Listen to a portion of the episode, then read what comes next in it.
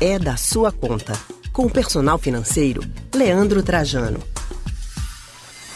E a gente volta agora falando da tão esperada Black Friday. Este ano ela acontece no dia 29 de novembro e promete promoções de diferentes tipos de produtos. Mas como saber se um item está realmente barato? Será que vale a pena esperar pela Black Friday?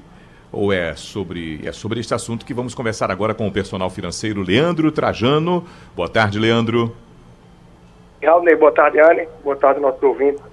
Boa tarde, Leandro. Seja sempre muito bem-vindo aqui no Rádio Livre. Agora, Leandro, e aí? Vale a pena mesmo esperar pela Black Friday ou não?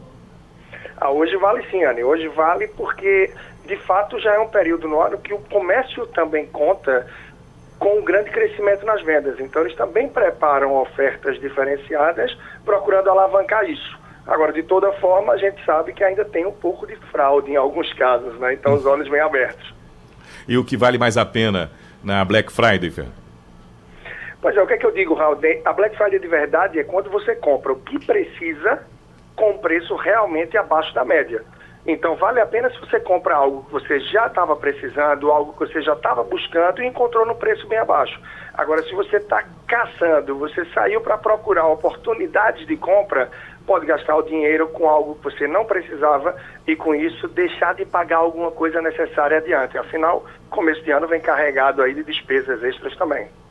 Agora, Leandro, se a pessoa já estava pesquisando, viu que o preço está valendo a pena você acha que é mais vantagem comprar à vista ou vale a pena dividir no cartão de crédito?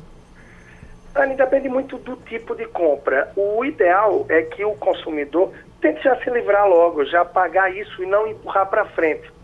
Sobretudo por a gente saber que o mês de dezembro, janeiro, fevereiro já vem com essas despesas extras típicas de fim de ano, de começo de ano.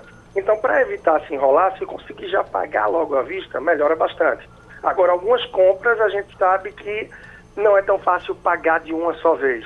Então, compras estratégicas, como uma oportunidade que se viu de algo que precisava, como uma geladeira, eventualmente uma passagem aérea para visitar um, um familiar, um amigo. Então, isso vale você parcelar de forma que realmente dê para honrar sem sobrecarregar os próximos meses. Leandro, e como identificar uma boa compra na Black Friday? Pergunta é interessante, realmente, porque se você já vinha procurando algo, se você já estava precisando algo, o ideal era que você já viesse mês a mês monitorando isso, para que quando aparecesse lá a tarjeta, a promoção, você pudesse comparar se realmente se tratava de uma promoção ou, na verdade, só se baixou um pouco o preço, ou se aumentou e se rebaixou depois.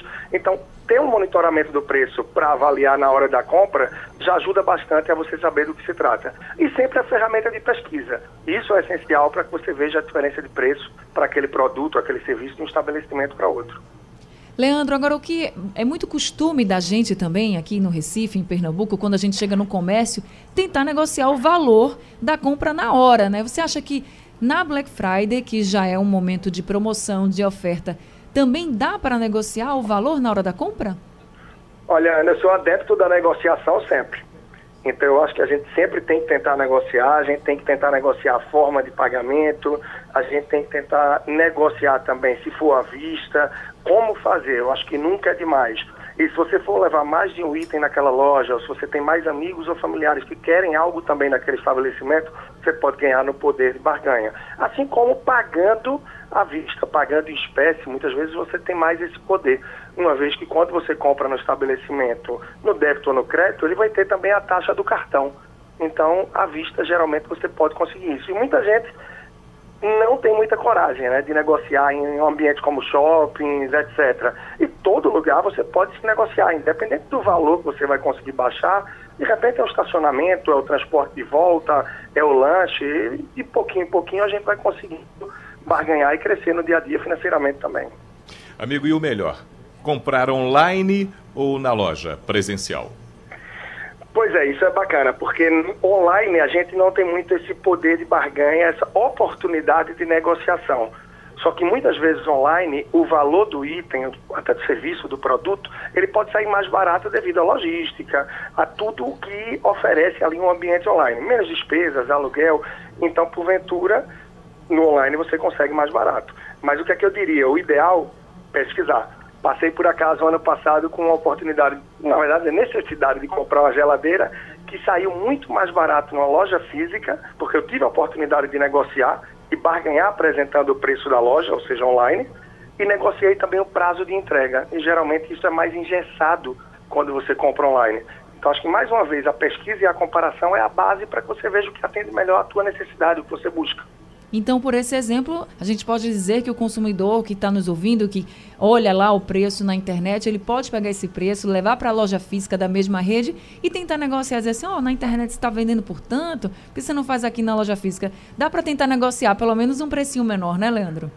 Excelente, Anny, muito bom, muito bom. Em livrarias aqui em Recife, inclusive em shoppings, eu faço muito isso. Eu chego na livraria, abro o site da livraria, apresento o preço na, online, na mesma livraria, e a loja física geralmente iguala o preço.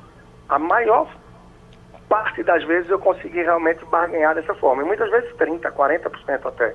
Então isso é muito real e é uma oportunidade que se tem que aproveitar. Afinal, a loja física também quer vender, tem metas a bater, e a Black Friday é uma boa oportunidade para isso.